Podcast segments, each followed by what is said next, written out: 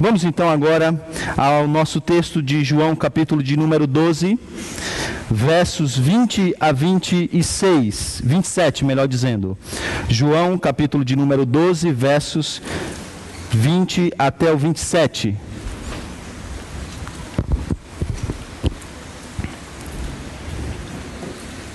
Eu vou ler na versão revisada e atualizada, mas não se não muda muita coisa da NVI. Apenas algumas questões bem pontuais. Acompanhe a leitura, por favor. Ora, entre os que subiam para adorar durante a festa havia alguns gregos. Estes, pois, se dirigiram a Filipe, que é de Betsaida da Galileia, e lhe rogaram: Senhor, queremos ver Jesus. Filipe foi dizê-lo a André. E André e Filipe o comunicaram a Jesus. Respondeu-lhe Jesus: É chegada a hora de ser glorificado o Filho do homem. Em verdade, em verdade vos digo: se o grão de trigo caindo na terra não morrer, fica ele só. Mas se morrer, produz muito fruto. Quem ama a sua vida, perde-a. Mas aquele que odeia a sua vida neste mundo, preservá-la-á para a vida eterna. Se alguém me serve, siga-me. E onde eu estou, ali estará também o meu servo. E se alguém me servir, o Pai o honrará. Agora, Está angustiada a minha alma. E o que direi eu? E o que direi eu? Pai, salva-me desta hora. Salva-me desta hora, mas precisamente com este propósito vim para esta hora. Vamos orar. Deus bendito. Aqui estamos, Senhor, nesse dia, neste culto de adoração ao Senhor, que é digno de receber toda a honra, toda a glória e todo o louvor. Com a tua palavra mais uma vez aberta. E queremos, Senhor, mais uma vez ouvir a tua voz. E é impossível que isso aconteça se o teu Espírito Santo não agir nas nossas mentes e nos nossos corações iluminando a nossa mente a fim de entender a tua palavra, trabalhando no mais profundo do nosso coração, no nosso eu, para sermos transformados pela tua palavra. É o que nós mais precisamos, Senhor. Mesmo muitas vezes por causa do nosso eu não querendo. Mas és Deus forte teu Espírito Santo é poderoso para nos quebrar e nos aproximar do Senhor. E é isso que nós te pedimos. Faz isso no nosso meio, em nome de Jesus. Amém. A Denise tinha um professor na universidade que ia e voltava do trabalho de ônibus. E ele confessou certa vez que alguns dias chegava atrasado em casa, depois do dia de trabalho. O motivo era bastante curioso. Ele se sentava no ônibus e normalmente alguém se sentava ao seu lado e em algumas vezes pegava o celular e começava a falar com uma outra pessoa. Ou duas pessoas sentavam-se atrás, se sentavam atrás e conversa, começavam a conversar. Algumas dessas vezes a história era muito interessante e intrigante. Chegava o seu ponto. A história ainda estava no meio. E ele falava: Ah, não. Eu preciso saber como vai terminar isso. Eu vou descer no próximo ponto. E às vezes era no outro, no outro, no outro. Algumas vezes ele tinha que tomar um outro ônibus para voltar para casa. Sim, eu sei, eu sei. É curiosidade demais. Mas fato é que nós gostamos de boas histórias e queremos chegar no final de uma história intrigante. E essa é a razão pela qual nós lemos mais rapidamente um romance. Quando queremos chegar ao final para entender toda a narrativa. Essa é a razão pela qual você vai dormir de madrugada. Porque você quer pegar o ponto principal daquela sua série. Os roteiristas sabem disso e às vezes ele deixa isso bem para o final mesmo da série. Alguns viram à noite, né? Bem, nós estamos aqui estudando o Evangelho de João, que é João contando a história do seu melhor amigo, Jesus. Acabamos de ler uma parte da narrativa em que ele fala do evento no qual os gregos se direcionam a Jesus com um desejo simples, mas ao mesmo tempo intrigante. Eles querem ver a Jesus. Os discípulos não sabem muito bem o que fazer. É um pedido em comum, ainda mais diante do acontecimento anterior, da grande entrada triunfal que despertou esse espírito nacionalista. Agora esses gregos querem ver a Jesus, um leva para o outro e ambos levam um pedido a Jesus. A resposta de Jesus a esse pedido é mais um dos seus ditos enigmáticos, o principal deles. Jesus diz: Chegou a hora de ser glorificado o Filho. Agora, quando o leitor, o ouvinte, se depara com essa cena, ele fica mais uma vez intrigado. Porque isso desencadeia um momento que o leitor esperava desde o início do Evangelho. Ora, é o tema que vem se arrastando desde o capítulo de número 2. Quando Jesus está em uma festa e o vinho acaba. E Maria, sua mãe, vai procurá-lo a fim de que ele traga uma solução para aquela situação embaraçosa. E Jesus, diante daquela situação, diz: O que tenho eu contigo, mulher? A minha hora não chegou. E ele não diz mais nada. Esse é o mecanismo de João. Levantar um evento que será apresentado mais à frente da sua narrativa, sem dar-lhe nenhuma explicação. O que significa a hora? Quando ela chegará? O que acontecerá nesse dia, nessa hora? Já disse a vocês, e é bom lembrar, que o Evangelho de João foi escrito de maneira que você tenha que ler várias vezes, a fim de entendê-lo na sua profundidade.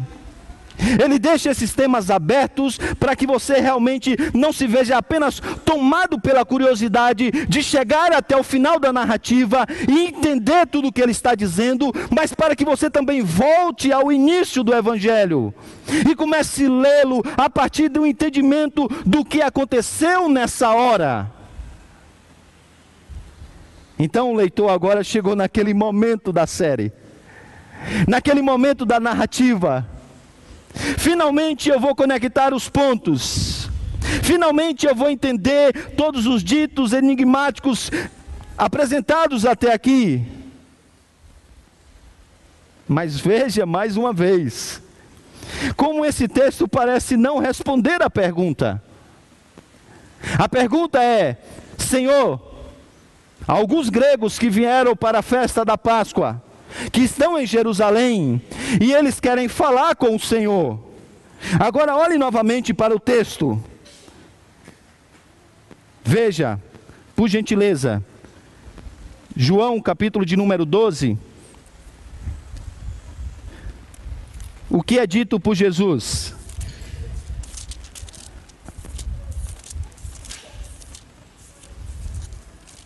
A partir do versículo de número 23. Em verdade, em verdade vos digo: se o grão de trigo caindo na terra não morrer, fica ele só. Mas se morrer, produz muito fruto. Quem ama a sua vida, per perde-a. Mas aquele que odeia a sua vida neste mundo, vai preservá-la para a vida eterna. Se alguém me segue, me serve, deve me seguir, Jesus diz. E onde estará então? Onde eu estarei, também estará esse servo, porque será honrado. A minha alma agora está angustiada. E o que, que eu vou dizer agora? Pai, me salva dessa hora? Não. Eu vim para esta própria hora. Onde que está a resposta ao pedido dos gregos? Eu fico imaginar essas cenas assim, os discípulos. Eles estão lá e falam: Ó, oh, tem uns gregos querendo conversar contigo. Aí Jesus, pois é, chegou a minha hora. E diz todas essas coisas. E eles, é. O que, que nós vamos dizer para os gregos? A propósito, Jesus se encontrou com os gregos? O texto não diz, né? Para João é irrelevante. Porque para João, teologicamente falando, o que importa, o que importa é que eles, esse pedido não pode ser aceito até que a hora chegue. João disse que ela chegou. Mas nós ainda estamos no capítulo 12 do Evangelho de João. Então, como assim ela chegou? A hora que sempre foi colocada em perspectiva futura, agora é apresentada no presente, em uma ação imediata. O que é hora? Você vai ter que esperar até o final da série. Brincadeira. A essa altura você já sabe o que significa hora. Que é nada mais, nada menos do que aquele momento importante na história da redenção, na qual o Messias, o Filho do Homem, padecerá, morrerá. Aquele evento que está próximo, esse tempo que já chegou. A hora final ainda não é uma realidade, mas o tempo já é uma realidade em que o Filho do Homem se entregará pelo mundo como uma oferta apresentada ao Senhor. E agora, quando esse pedido é apresentado, João diz: Veja vocês, percebam vocês que de fato a hora está chegando a hora da minha glorificação. Isso também é incomum, não é?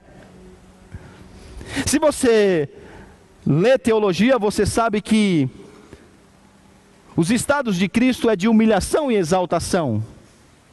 Ele nasceu, se fez um de nós, sofreu nesse mundo, morreu em uma cruz, mas ele também ressuscitou, foi exaltado, está à destra do Pai e governa sobre tudo e sobre todos humilhação e exaltação. Essas coisas aparecem no Evangelho. No entanto, João agora aproxima muito essas coisas e diz que a cruz de Cristo tem um aspecto glorioso. E ele tem um propósito. Lembra que o Evangelho é para ser lido várias vezes?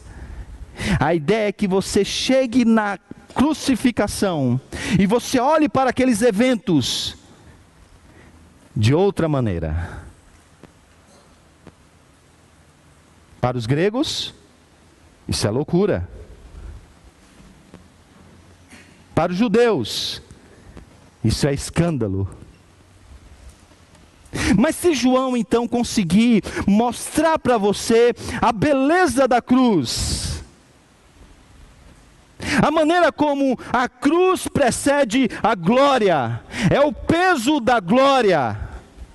E se você então entender os eventos que vão acontecer naquela Páscoa que se aproxima, e se o Espírito Santo abrir a sua mente para o entendimento dessas coisas, e se você entender essa hora, ah, você vai entender tudo mais do que ele disse até aqui.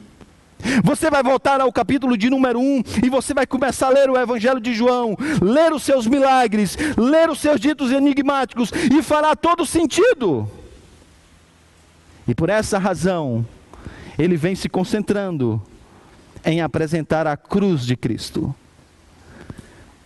Porque ele sabe que é exatamente a cruz de Cristo que vai fazer com que você entenda tudo mais nessa narrativa. A cruz de Cristo vai colocar o resto em perspectiva apropriada. Então, no ano que vem, nós vamos fazer isso, voltar ao capítulo 1 de João. Não, não vamos. Seria uma tarefa interessante. Mas apenas para que isso fique claro, voltemos pelo menos a as narrativas do capítulo de número 12. E perceba como todas essas narrativas têm uma única coisa em comum: elas só podem ser compreendidas à luz da cruz. Você só vai entendê-las à luz da cruz. A perspectiva apropriada da narrativa será apresentada à luz da cruz. Maria recebe Jesus, ela quer honrá-lo, e derrama um frasco de, de perfume caríssimo nos seus pés. Judas olha e diz: É demais, que extravagância. Agora, o que significa esse perfume caro diante do derramamento do próprio presente que Jesus dará na cruz? Por isso que Jesus disse: Deixe, Judas. Isso não é nada diante do que eu vou fazer por ela. Deixe-a. As pessoas estão vendo Jesus chegar. E elas começam a dizer: salva no Senhor, salva no Senhor, salva no Senhor. Mas quando isso vai acontecer? Quando esse grito será uma realidade? somente depois da cruz.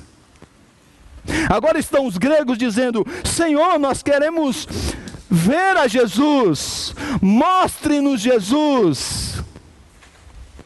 Agora imagina que os discípulos leram o Evangelho de João pelo menos três vezes e já sabe da hora, já sabe da crucificação, já sabe da sua ressurreição e já sabem que esse pedido só será aceito depois desses eventos ou de maneira mais específica depois da descida do Espírito Santo. Não precisa então um dizer para o outro e ficar perdido e levar esse pedido a Jesus. Amigo, você se importa de voltar no domingo que vem à noite? Porque assim, sexta ele vai morrer. Aí a sua pergunta vai começar a fazer sentido. Domingo ele vai ressuscitar. O outro passo será dado. Porque só depois disso ele vai poder, como diz o versículo de número 32, atrair todos para si. Consegue perceber? A cruz tem um, um, um lugar importante no Evangelho de João. E a partir disso você olha para todo mais por meio da cruz. Só que ela é desvalorizada, ela é desprezível para o judeu. Mas João diz: não, gente, vocês estão entendendo errado o evento da Páscoa. E aí, para mostrar essa glória, ele então usa essas palavras de Jesus. Jesus diz: É chegado a minha hora isto é, o momento da minha morte, o momento do sacrifício, o tempo da glorificação, a glória na cruz. E esse é o primeiro ponto. Hoje vamos ver duas coisas. Primeiro, a glória de Cristo, a cruz e a glória de Cristo. Segundo, a cruz e o discipulado cristão. Porque depois de apresentar a importância da cruz, o peso da glória, Jesus vai usar esse elemento para agora chamar os seus discípulos para que possa segui-lo. A cruz e a glória de Cristo, a, cru, a cruz e o discipulado cristão. Vamos então ao primeiro ponto. A palavra glória, já vimos no início dessa série, ela significa brilho ou esplendor. Ela normalmente era usada para descrever uma manifestação visível do Senhor. Normalmente acontecida no Antigo Testamento por meio das suas teofanias, onde Deus se fazia conhecido, se manifestando então ao seu povo. E Deus fez assim, por exemplo, com Moisés, aparecendo a Moisés por meio de fogo, por meio de nuvem, por meio de uma sassa que queimava e não se consumia. No entanto, todas essas coisas, elas apontavam para, o, para algo que é mais profundo. Porque essa palavra glória, quando usada para uma pessoa, significava aquilo que a pessoa é, o seu próprio ser. Então, por exemplo, quando João, lá no capítulo 1, versículo 14, diz assim: Aquele que é a palavra tornou-se carne e viveu entre nós, e nós vimos a sua glória, glória como unigênito vindo do Pai, cheio de graça e de verdade.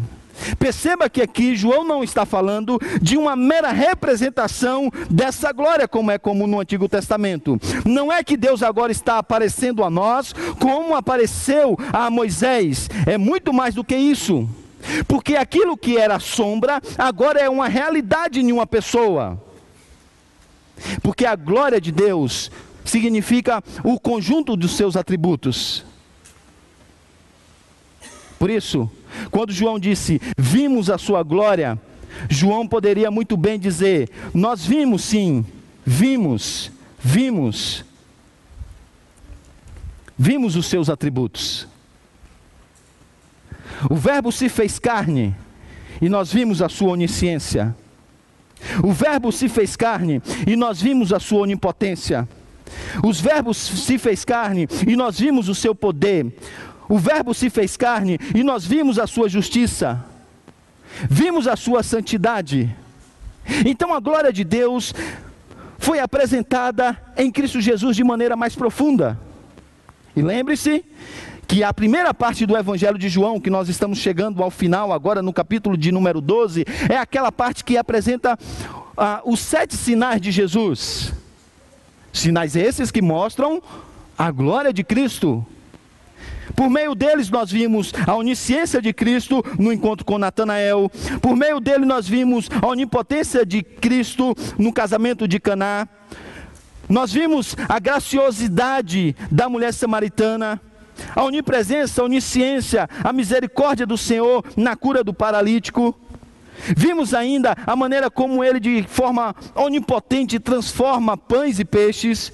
Vimos o seu amor vimos a sua compaixão, vimos a, a, a sua onisciência, o seu poder, mais uma vez, quando ele traz Lázaro à vida, consegue perceber, por meio dos sinais, por meio dos encontros, a glória de Cristo é percebida, isto é, os seus atributos são vistos, e os atributos de Deus também aparecem no Filho.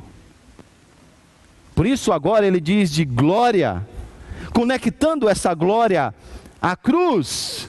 E por quê? Porque não, há, não existe outro lugar que a glória de Cristo, a glória de Deus, pudesse ser vista com mais clareza do que na cruz. Então, no primeiro momento, quando a gente lê isso que João está dizendo, parece estranho referir-se à morte de Cristo como uma glorificação isso não está ligado mais à exaltação, pastor? Sim. Mas para João, esse é o primeiro estágio dessa exaltação.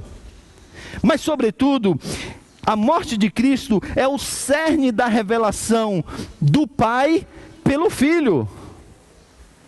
Você vê com mais clareza agora o Pai por meio da morte do Filho, de tal maneira que a cruz não é apenas um evento único que expia pecado é isso, mas é mais do que isso.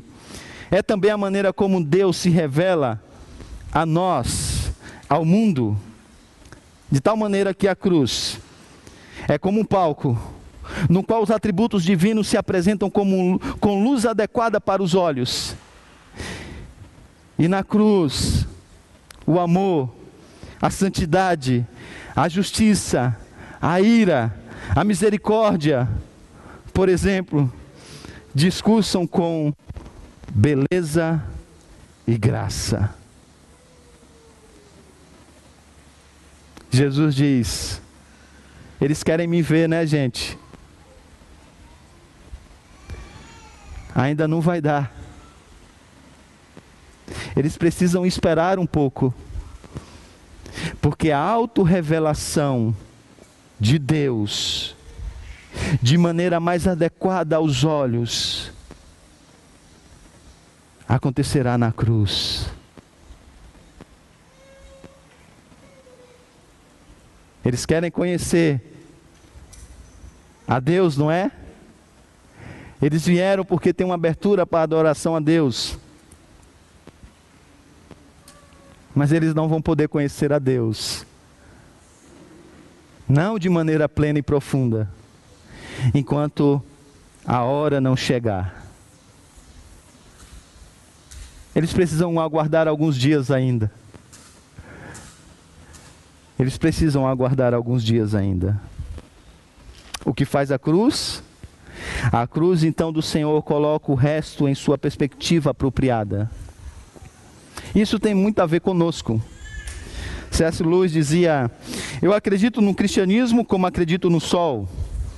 Não apenas porque eu vejo, mas por, por, porque por meio dele vejo todo o resto. Agora, a partir da cruz, você vai ver tudo no mundo, na nossa vida, nos nossos relacionamentos, por meio de uma perspectiva apropriada. Os gregos diziam que através dos intercâmbios intelectuais, dos debates nas praças, era possível descobrir a resposta para as principais perguntas da vida: quem somos, de onde viemos, para onde vamos, o que estamos fazendo aqui.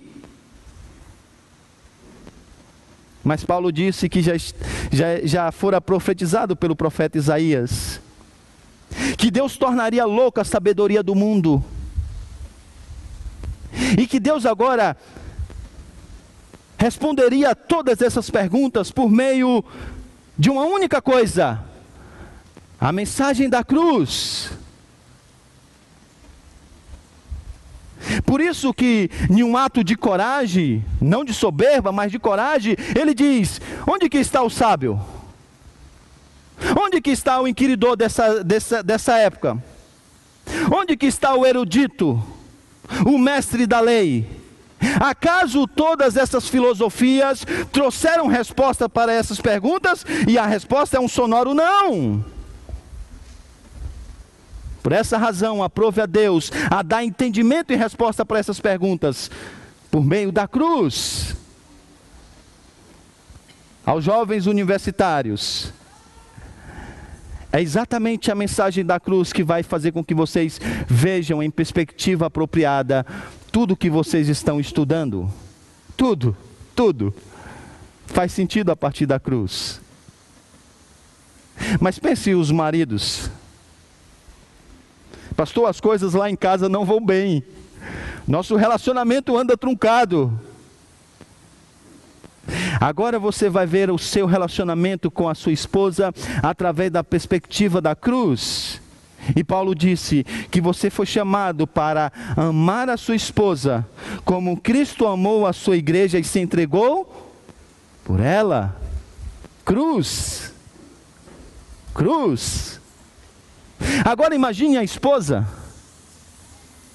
que tem lido e tem ouvido por meio das séries, dos telejornais, das revistas, de que chegou o momento que nós precisamos agora nos separar dessas ideias patriarcais, dessa cosmovisão judaica cristã antiga, que traz um conceito de inferioridade da mulher.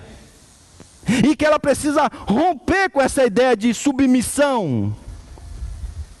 Porque se submeter à liderança de um homem é o mesmo do, de que se colocar em uma posição de inferioridade. Vê o que a gente está vendo?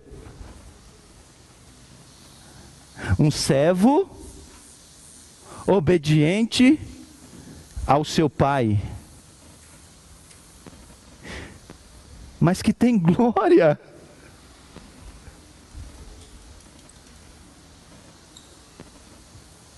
Você diria que Jesus é inferior a partir desse texto a Deus? Servir e se, se, se submeter como servo e ser obediente até a morte morte de cruz não faz Jesus de maneira alguma inferior ao Pai. E a economia trinitária mostra isso. Por quê? Porque agora você vê até mesmo o seu casamento na perspectiva da cruz. Agora eu vejo muitas crianças aqui, consequentemente muitos pais. João queria que você voltasse ao capítulo de número 1 e lesse novamente, olhando para a cruz. Vá mais longe. Porque ele queria também isso para os judeus. Volte, na verdade, até Gênesis capítulo de número 1. E comece a olhar para toda a narrativa bíblica através do evento que aconteceu nessa Páscoa gloriosa. Fará mais sentido algumas histórias. Fará mais sentido algumas narrativas.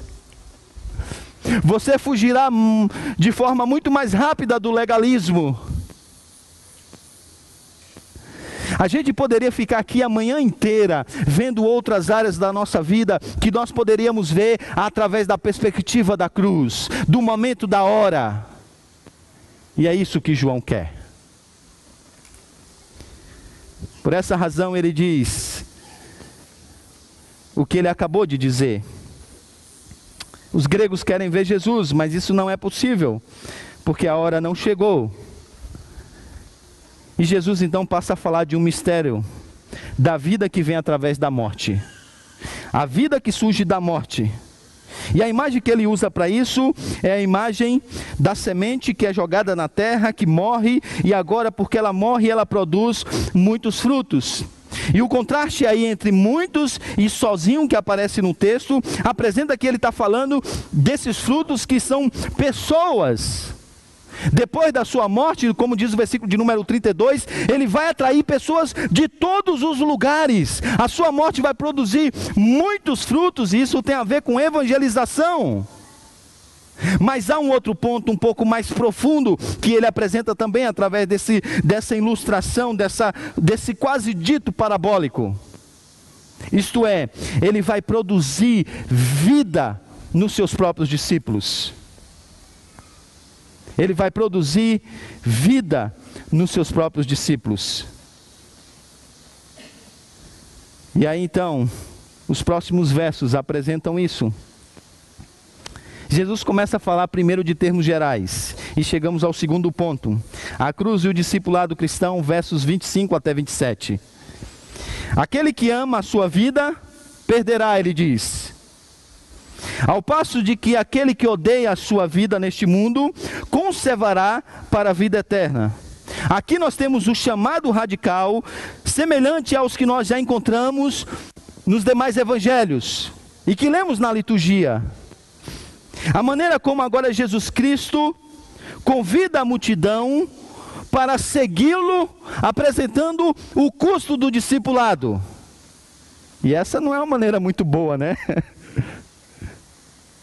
Percebe que a gente faz de tudo para proteger a nossa própria vida, para termos seguro. A gente vive em casas bem protegidas, com muros altos, a gente faz seguro do carro, faz seguro de vida. A gente pensa no futuro dos nossos filhos. A gente não sai em determinados horários, porque a gente quer proteger a nossa vida. Agora Jesus tem uma propaganda para recrutar, recrutar agora é, novos discípulos. E ela diz: Você precisa vir após mim, você precisa morrer. Essa não é uma maneira boa de tratar desses assuntos, mas é Jesus Cristo já apresentando o custo do discipulado. Quinta-feira eu disse lá em Arthur Nogueira que o chamado de, de, de Jesus é, é uma propaganda sem aquele asterisco que tem na televisão, sabe? Você vê lá 9,90 a internet. Mas tem lá um, uma notinha bem pequenininha. 9,90 é só o primeiro mês. Depois é 99,90. E as pessoas estão dizendo: venha, você vai ser filho do rei, sem apresentar nada do custo do discipulado. E Jesus não quer que isso aconteça. Então ele apresenta logo de cara o custo do discipulado. E aí a sua verdade, de fato, é meio paradoxal, porque ele diz assim: quem entrega a sua vida, retém a sua vida. Quem morre, vive. Quem entrega, retém. Quem morre, vive. Jesus está trabalhando questões profundas. E para isso nós precisamos entender, em um primeiro momento, o que significa a palavra vida. Jesus não, não usa a palavra bios, que normalmente é a palavra usada para descrever a vida física. Psique, o ser, o eu, é a palavra usada por Jesus. E com isso ele está startando a história da redenção novamente. Gênesis 1 e 2 deixa bem claro que Adão não foi colocado no jardim do Éden para viver para autossobrevivência e autossatisfação. Dito de outro modo, ele não foi criado para ser um ser autônomo, mas para viver em união com Deus e receber de Deus a própria vida. E nesse relacionamento com Deus é que ele tem a plenitude da vida, a plenitude da humanidade. Mas a gente sabe que desde a queda as coisas não são assim.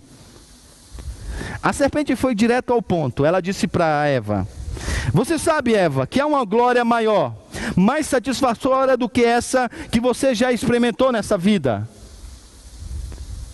E aí então, depois de Gênesis 3, nós começamos a pensar que somos um rei autocentrado governando um minúsculo reino da população de um. Desde então, o lema desse mundo caído é: eu me amo e tenho um plano maravilhoso para a minha vida. E a partir disso, passamos a viver consistentemente com essa filosofia, sendo o centro do nosso próprio ser de tal maneira que a vida que deveria ser encontrada no Criador passou a ser agora direcionada para nós mesmos. Mas nós somos tão tolos, tão tolos, que não conseguimos perceber que o que é vida, na verdade, é morte. E aí o autor de Provérbios entendeu isso muito bem, disse que há caminho que o homem parece direito, mas o cabo dele dá na morte. É caminho de morte. Então Jesus sabe que se você seguir o seu coração, seguir o lema da queda, você está caminhando não para a plenitude da humanidade e da vida, mas você está caminhando para a morte, por mais que essa morte tenha aspecto de vida. Você sabe que no lado da, de cada eternidade, o grande perigo é a morte sempre fingindo ser vida, e Jesus sabe disso. Por essa razão, então, ele agora chama ao discipulado radical. E olha só o versículo de número 25. E agora que você entende o versículo 25. Aquele que, me, aquele que ama a sua vida, vive no controle da sua vida, sendo o rei da sua própria vida, buscando as, as expectativas da sua própria vida. Lembra da multidão? Elas querem exaltar Jesus Cristo como rei por causa de quem? Delas. Para suprir as expectativas de quem? delas. Tem a ver com o reino de Deus? Não. Tem a ver com Cristo? Não. Tem a ver com o quê? Toda aquela festa, todas aquelas palmas. Com elas. Com o que poderia acontecer. E Jesus diz: não, não, não. É necessário um desapego do eu. E a maneira como ele apresenta isso é usando uma palavra forte: ódio. Ódio.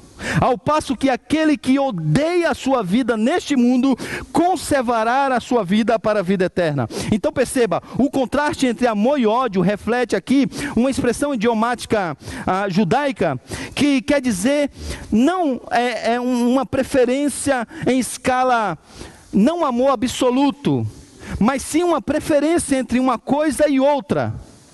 Então, nós vimos isso na liturgia. Pegue sua liturgia, veja aí no texto de Lucas, texto de Lucas, capítulo de número 14. Veja o versículo de número 26. Se alguém vem a mim e não aborrece seu pai, e mãe, e mulher, e filhos, irmãos e irmãs, e ainda a sua própria vida, não pode ser o meu discípulo.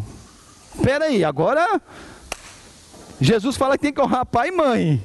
E agora ele diz que tem que aborrecer, tem que amar ou tem que aborrecer? Aborrecer, odiar, significa amar menos. Amar menos. Não precisa ir longe, gente. Aqui ainda no Brasil mesmo. Se algumas pessoas se apegassem à tradição familiar, da religião da família, ao que diz o, pai diz, a mãe diz, não tomariam a decisão de seguir a Jesus. Por isso Jesus diz: é necessário então amar menos, amar menos.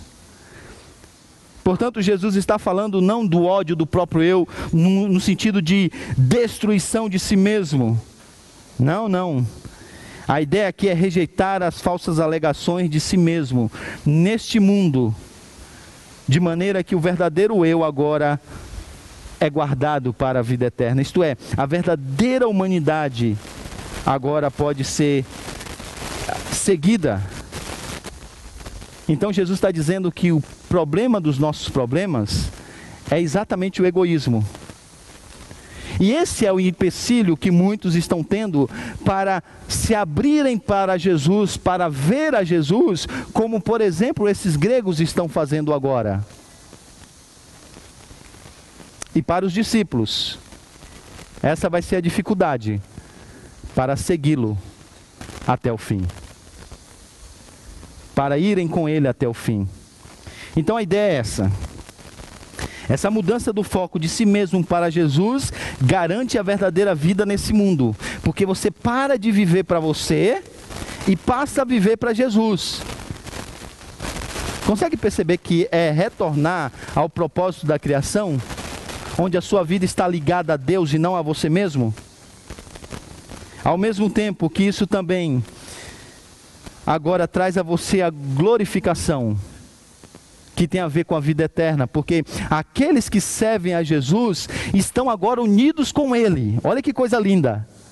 De tal maneira que a, a exaltação que ele vai receber, você recebe. Evidentemente que não em todos os aspectos que ele recebe, mas ele diz que a glória que ele vai receber, ele também vai dividir conosco. Deus vai dar um reino para ele. E ele vai governar sobre todas as coisas. E aqueles que seguem a Jesus estarão nesse reino. Então, somente através da morte do eu, podemos receber essa vida e retornar à nossa verdadeira humanidade. Consegue perceber isso? Preste atenção. A vida vivida, entregue ao seu próprio eu, longe daquilo que Cristo oferece, do propósito da criação, é uma vida subhumana.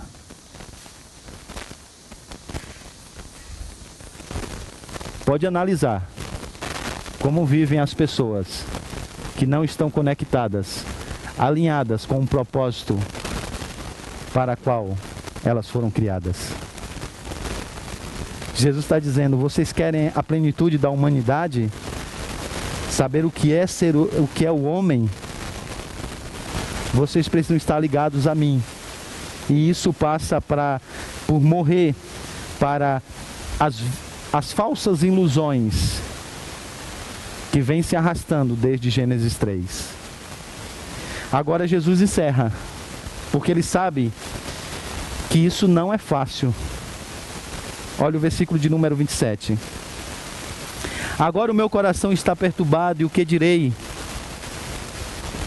Pai, salva-me desta hora.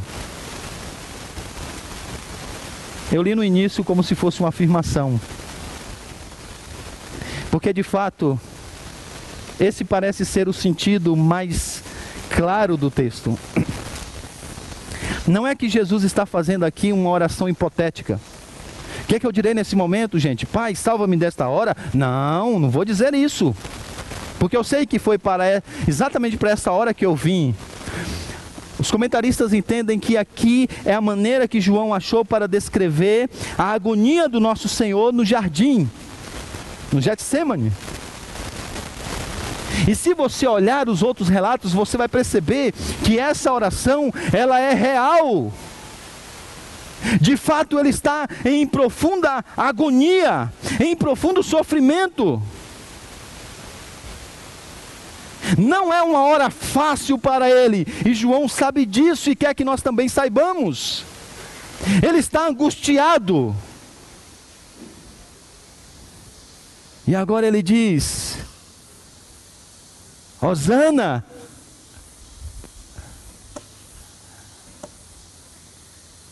Não é a mesma palavra, mas é o mesmo pedido de socorro.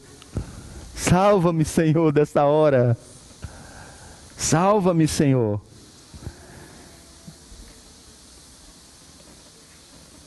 Percebe? Percebe onde ele quer chegar? A humanidade sem pecado é vista como tentada novamente pela rebelião contra Deus, por não se submeter à vontade de Deus. Mas agora, aquele que nos representa faz a escolha sábia. Ele faz a vontade de Deus e ele morre em uma cruz.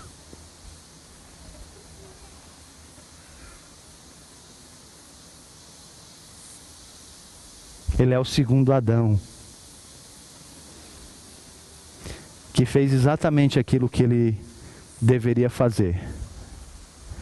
Continuar em submissão à vontade de Deus e escolher obedecer a Deus. E essa é a sua escolha. A escolha da cruz. E agora ele olha para os seus discípulos e diz: sigam o exemplo do Mestre. Escolham o caminho da obediência. Escolham viver uma vida conectada com o Pai, em comunhão com o Pai, em, obedi em obediência ao Pai. É fácil ser discípulo? Não é. Mas consegue perceber que o peso, por graça e misericórdia, traz glória? Aquele que me serve será também honrado pelo Pai. Não precisava, não precisava a gente já poderia fazer isso por simples graça, por simples, por simples ato de gratidão, como Maria fez. Já estaria bom. Mas ele disse que ainda vai ser honrado pelo Pai. Algum tempo depois, a Bíblia diz que ele reuniu novamente os seus discípulos. A hora está se aproximando ainda mais. E ele orienta então os seus discípulos, dizendo: Enquanto comia, tomou Jesus o pão e, abençoando, partiu e deu aos discípulos, dizendo: Tomai e comei, isto é o meu corpo. A seguir, tomou o cálice e, tendo dado graças, deu aos seus discípulos, dizendo: Bebei dele todos, porque isto é o meu sangue, o sangue da nova aliança derramado em favor de muitos, muitos, inclusive nós, para remissão de pecados. E digo-vos que, desta hora, desta hora, desta hora em diante, não beberei deste fruto da videira até que aquele dia, até aquele dia em que hei de beber novo convosco no reino do meu Pai. Ele escolheu os cravos, ele escolheu a cruz, ele escolheu o caminho da obediência. Foi fácil? Não foi fácil. Diz a Escritura que nesse dia, o seu corpo, ele foi realmente partido por nós. Uma prova do seu sofrimento profundo. Ele foi zombado, foi crucificado. O seu sangue, seu precioso sangue foi derramado naquela cruz. Agora nós olhamos para esses elementos, e porque nós olhamos para esses elementos e para a realidade que eles apontam, a cruz, nós tivemos os nossos olhos abertos para vermos Jesus. Naquele dia isso não era possível, mas hoje é. E domingo após domingo a gente vem aqui e tem os nossos olhos abertos. E podemos ver a Jesus. Sabe, algumas igrejas têm esse versículo atrás do púlpito. Algo escrito assim: pregador, eles querem ver a Jesus. E não é gracioso saber que Deus, pela sua bondade, domingo após domingo, nos faz ver a Jesus?